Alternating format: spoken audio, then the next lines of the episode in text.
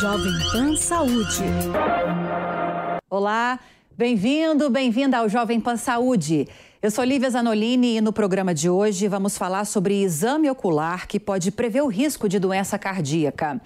Sabia que as doenças cardiovasculares ainda são a principal causa de morte no país? E o diagnóstico precoce é essencial. Recentemente, pesquisadores no Reino Unido desenvolveram uma inteligência artificial que pode facilitar esse processo. E para nos explicar melhor sobre essa pesquisa e como essa ferramenta vai funcionar, está conosco hoje a doutora Kemi Salame, oftalmologista na Clínica A Beleza do Olhar. Doutora Kemi, bem-vinda. Obrigada, Lívia. É um prazer estar aqui com vocês. E também o doutor Yuri Brasil, que é cardiologista. Doutor, seja muito bem-vindo também.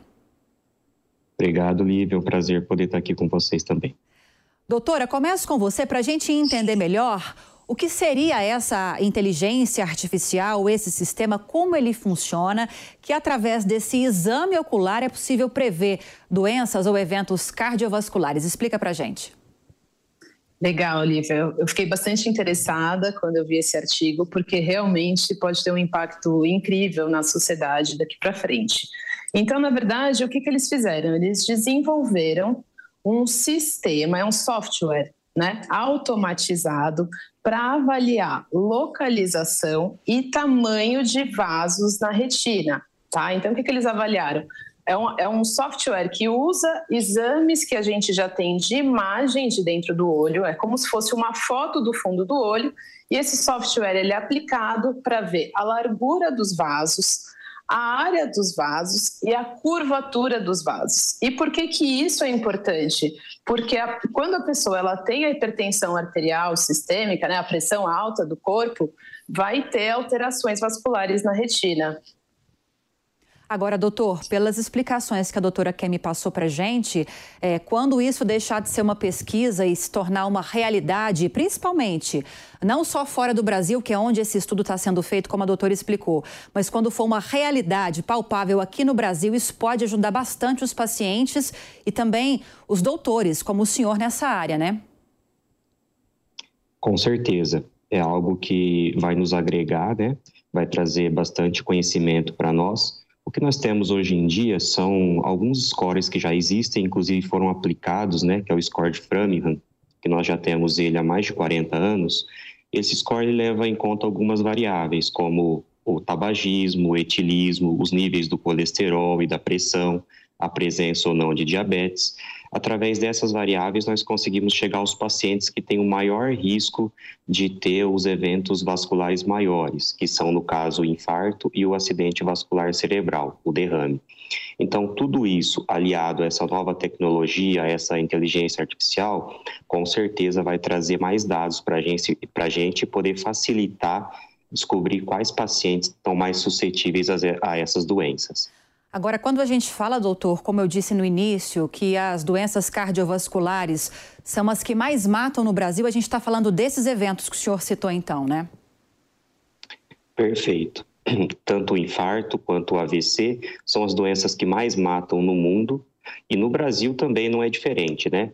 Para você ter uma ideia, a OMS divulga dados que anualmente 18 milhões de pessoas morrem no mundo todo em decorrência dessas doenças, as doenças vasculares.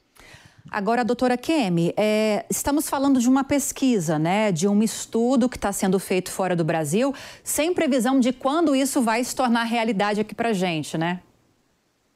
Exatamente, Lívia. Até porque a gente aqui, como, é, como país em desenvolvimento, a gente tem outro tipo de rotina oftalmológica principalmente no sistema público de saúde. Então, para a gente poder aplicar esse software, a gente teria que fazer essa foto do fundo do olho que a gente chama de retinografia, que é um exame que hoje em dia ele é bem fácil de ser feito. Muitos aparelhos já são portáteis e nem precisam de fazer aquela famosa dilatação. Porém, Lívia, eles têm um custo alto né? Então, ainda tem um custo um pouco alto para a gente fazer em grande escala. Esse que é, na minha opinião, a primeira limitação para chegar aqui, claro, além de que tem que reproduzir esse estudo, em, é, o próprio artigo ele fala isso, né? que devem ter, ser feitos mais estudos para ver se realmente tem essa eficácia e vai ajudar bastante mesmo a população. Agora, doutora, esse exame que a senhora está explicando para gente, ele é um exame de rotina ou é pedido solicitado pelos médicos, né, em alguns casos específicos, diante de alguns sintomas um pouco mais específicos?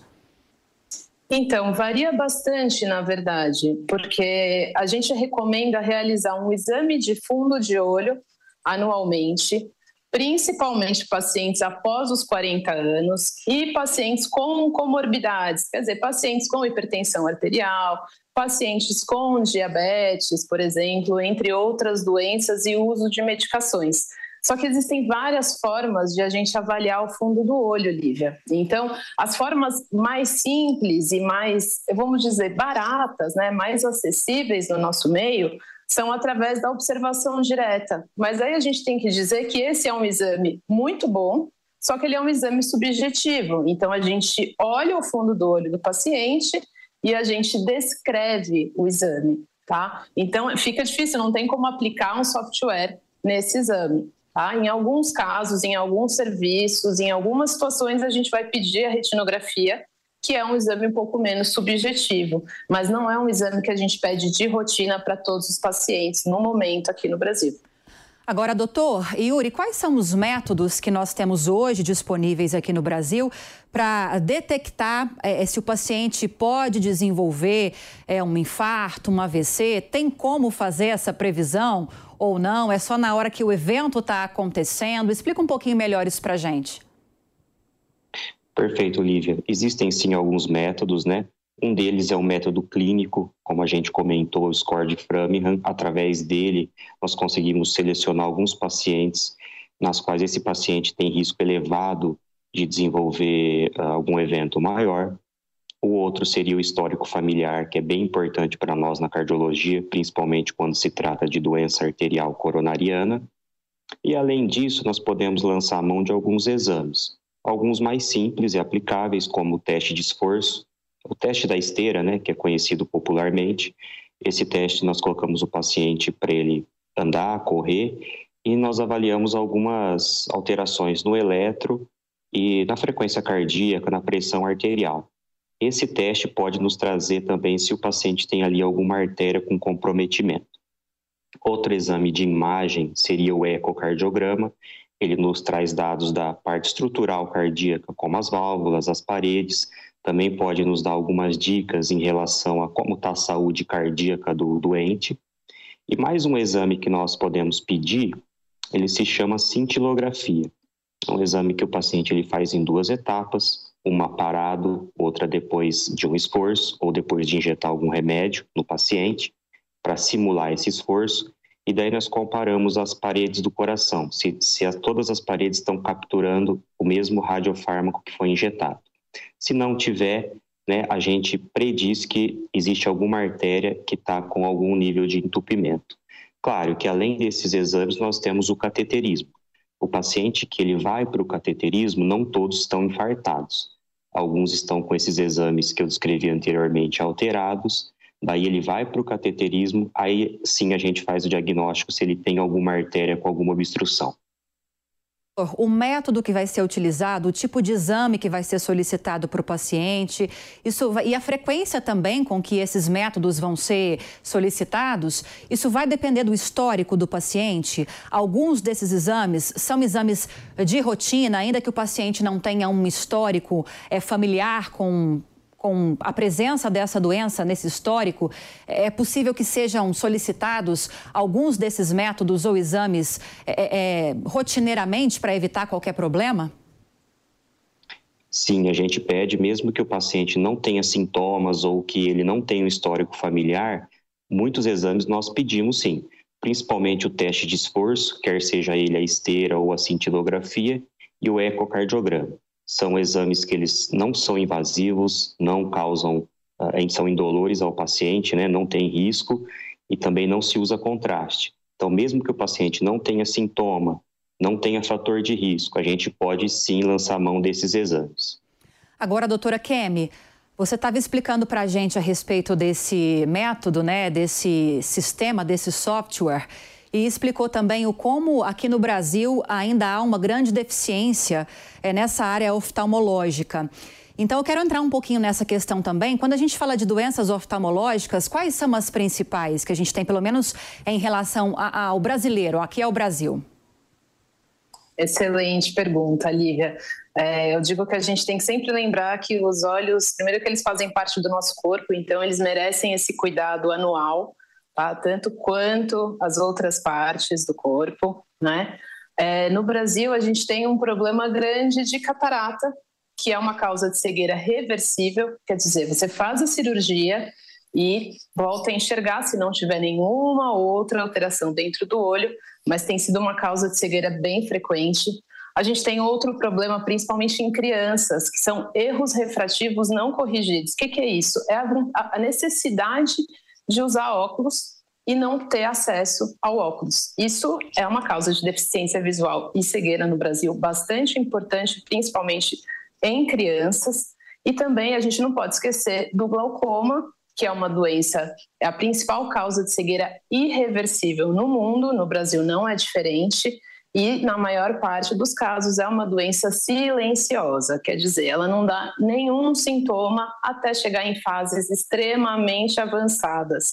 Tá? Então, assim, é muito importante, é difícil às vezes o acesso ao oftalmologista, até pelo próprio sistema de saúde, é um serviço que a gente chama de terciário, né? super especialista, mas é super importante, principalmente após os 40 anos, fazer um exame oftalmológico anual. Além de, claro, as consequências das doenças sistêmicas, né? Então, a retinopatia diabética, alterações da retina por causa da diabetes, a retinopatia hipertensiva, né? As consequências da hipertensão arterial no olho, tá? É, outras doenças e outras medicações também causam alterações no olho que podem ser irreversíveis. Então, prevenir é sempre o melhor remédio. Isso que eu ia perguntar, doutora, são problemas que, embora podem se tornar graves, que têm como ser prevenidos? É, de que forma eles podem ser prevenidos, além dessa ida frequente ao oftalmologista, para identificar alguns sintomas, por exemplo?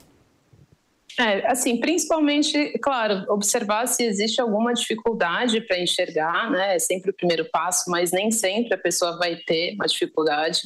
Então, história familiar positiva de doenças oftalmológicas, história de cegueira na família de causa desconhecida, isso é muito comum no Brasil, porque vem, tem pessoas diárias em que o pai, a mãe, o avô ficaram cegos, o tio ficou cego e a pessoa não sabe por quê.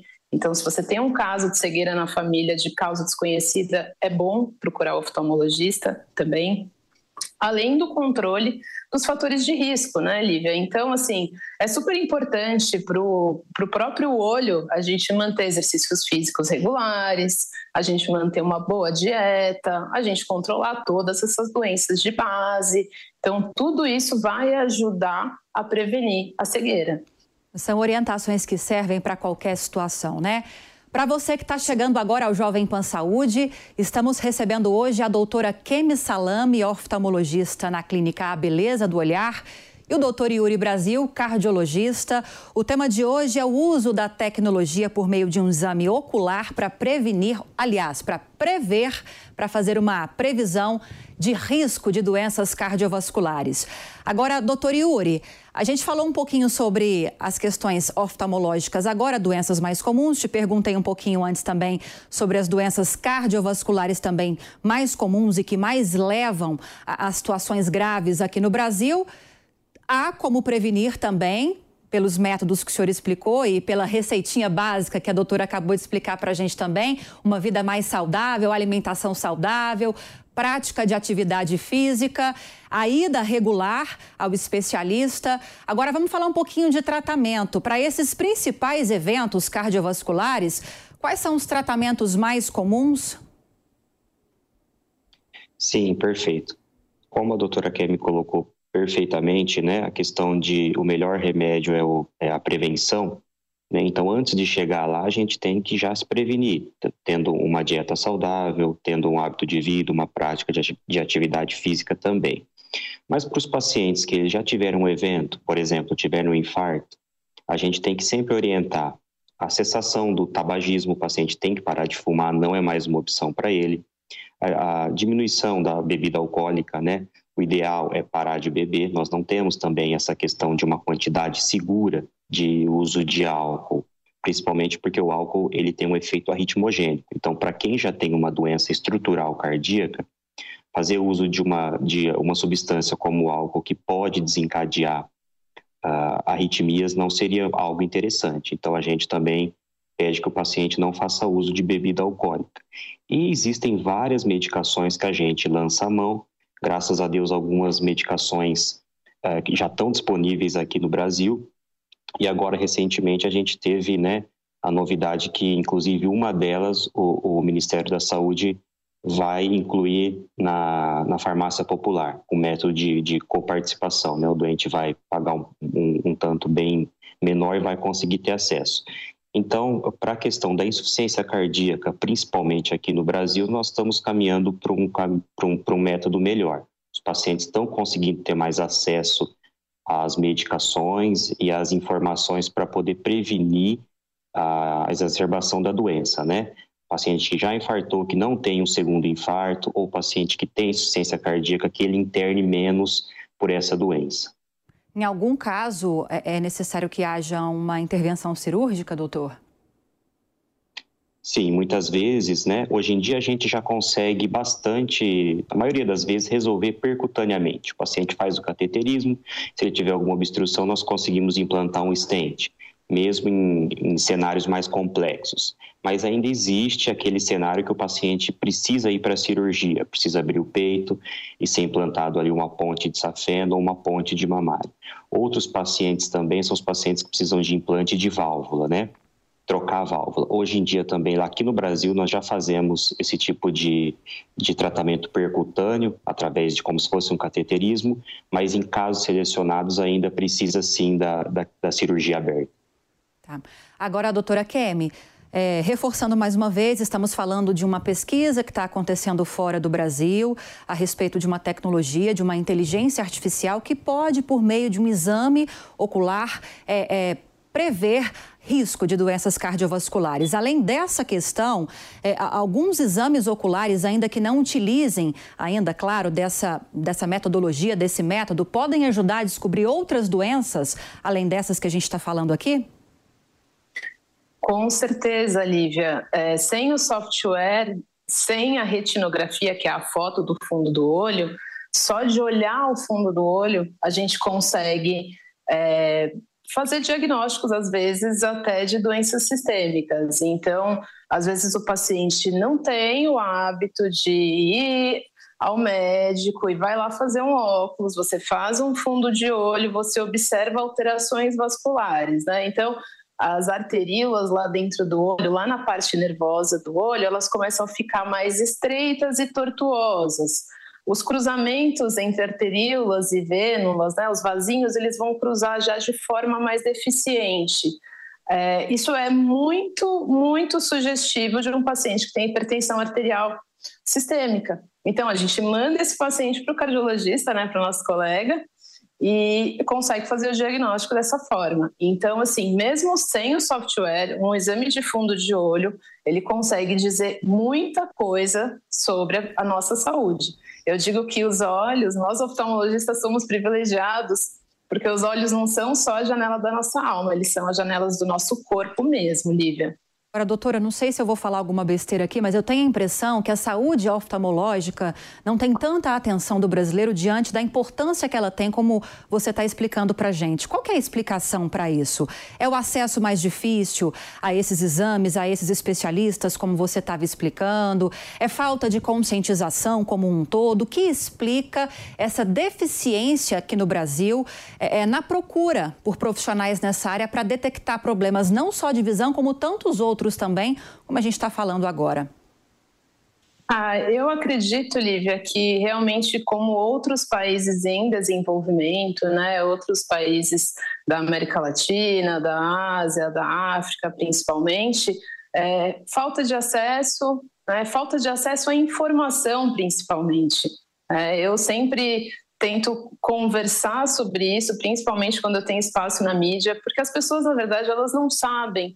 Então, acabam negligenciando a saúde ocular porque elas não sentem nada e elas realmente não sabem que podem ter problemas no olho sem sentir nada. Tá? Então, é uma questão, acho que um pouco cultural, um pouco de dificuldade em acesso mesmo, né? uma questão social, socioeconômica e cultural na questão de educação mesmo. Então, eu acho muito importante esse trabalho que a mídia faz junto aos profissionais de saúde de conscientizar a população sobre a prevenção. Prevenção é sempre, sempre, sempre o melhor remédio em todas as especialidades. Com certeza.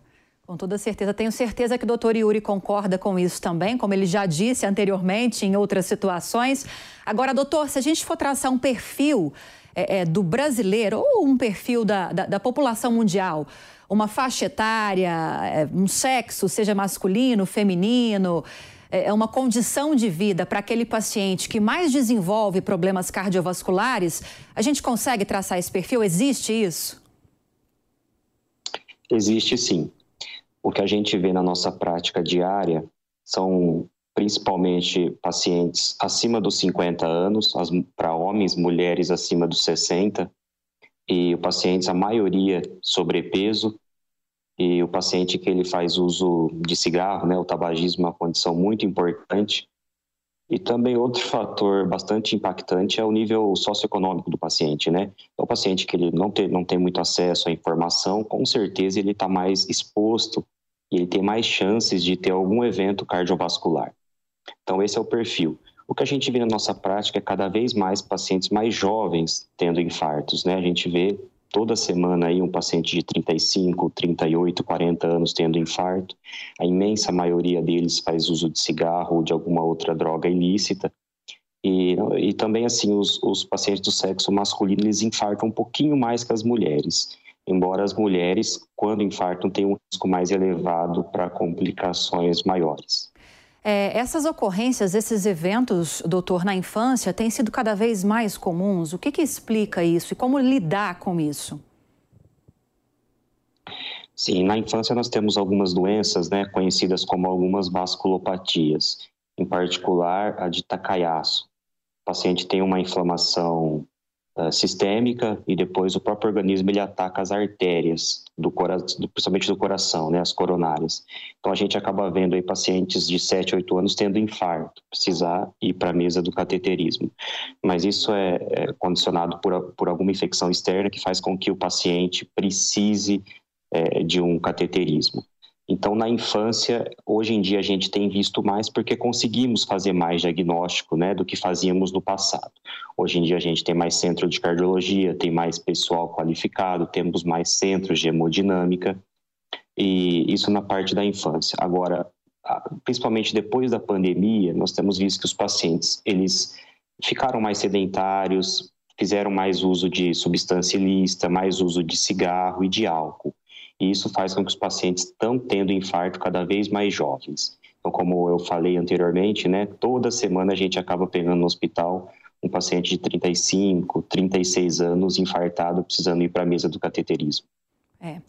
Agora, doutora Kemi, ah, estamos falando aqui de uma tecnologia específica que é utilizada, ou pelo menos está em, pelo menos está em desenvolvimento para ser utilizada junto a esse exame ocular, mas na verdade, quando a gente fala de tecnologia, de inteligência artificial associada à medicina, isso tem avançado bastante, né?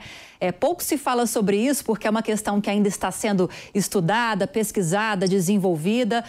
Com o tempo, essa tecnologia, essas novas tecnologias em inteligência artificial vão ser aliadas essenciais da medicina e vão conseguir salvar muitos pacientes que hoje, pelos métodos convencionais, não conseguem prevenir ou prever alguns riscos para algumas doenças, né? Ah, com certeza, Lívia. E tem a questão né, da telemedicina. Então, assim, é, esse é um exame que, a partir do momento que você tem o aparelho para fazer, tem aparelhos que são como celulares, então ele é bem portátil mesmo. Então, assim, é, em áreas de difícil acesso, se tiver disponibilidade desse aparelho e a análise puder ser feita à distância, vai ser assim realmente revolucionário, né? vai ajudar muita gente. E sim, tem vários estudos em curso e eu fico bastante feliz de poder testemunhar esse momento, porque eu sempre torço pela melhora da qualidade de vida, né, pela preservação da vida e da, da vida saudável das pessoas. O que for para ajudar, que seja muito bem-vindo, né, doutora? Agora a gente está nos três últimos minutinhos aqui do Jovem Pan Saúde. E eu sempre falo isso, mas a cada convidado novo eu tenho que reforçar essa mensagem, né? A gente deixa esses minutos finais para recomendações, para orientações finais em cada uma das especialidades. Vou começar então com, com a senhora, doutora Kemi. Orientações para os pacientes, recomendações para terem uma vida ocular mais saudável, para a gente fechar. Excelente, Lívia. Então, assim, pessoal, é, os olhos fazem parte do corpo. Todo mundo tem que fazer exame oftalmológico pelo menos uma vez ao ano, desde o nascimento. Principalmente após os 40 anos, quando a gente tem que avaliar também a pressão do olho e o fundo do olho, para a gente poder fazer diagnóstico precoce de doenças que podem ser graves. Então, procure anualmente seu médico, a sua médica oftalmologista, faça consulta oftalmológica de rotina, porque pode ter certeza que vai valer a pena. Doutor Yuri, recomendações finais para a saúde cardiovascular? Perfeito. Sempre procurar manter um hábito de vida saudável, procurar manter uma boa alimentação, uma boa dieta, praticar algum tipo de atividade física, seja ela né, o que lhe agrade mais. O que a OMS preconiza é no mínimo 30 minutos de atividade física diário, né, numa moderada a importante intensidade. E sempre procurar o cardiologista. Não existe mais idade mínima também para procurar um cardiologista, então sempre procure, no mínimo, semestralmente ou anualmente para poder fazer os exames de sangue, poder coletar os níveis de colesterol, de glicemia, aferir sua pressão, porque como na oftalmologia, na cardiologia também a hipertensão ela pode ser silenciosa, o diabetes pode ser silencioso, o aumento de colesterol também. Uh, procurar evitar o hábito de fumar, evitar o hábito de beber e sempre ter um, um cardiologista que possa uh, fazer os exames de, de uma maneira rotineira. Perfeito. Quero agradecê-los, doutora Kemi Salame, oftalmologista na Clínica A Beleza do Olhar. Muito obrigada pelos esclarecimentos de hoje. Seja sempre muito bem-vinda. Eu que agradeço, Lívia. Foi um prazer estar aqui com vocês. Aprendi bastante também com o doutor Yuri e agradeço muito. Doutor Yuri, cardiologista, muito obrigada pela entrevista também. As portas sempre abertas para o senhor também. Muito obrigado, é um prazer, uma honra estar aqui com vocês e estou à disposição sempre que precisar.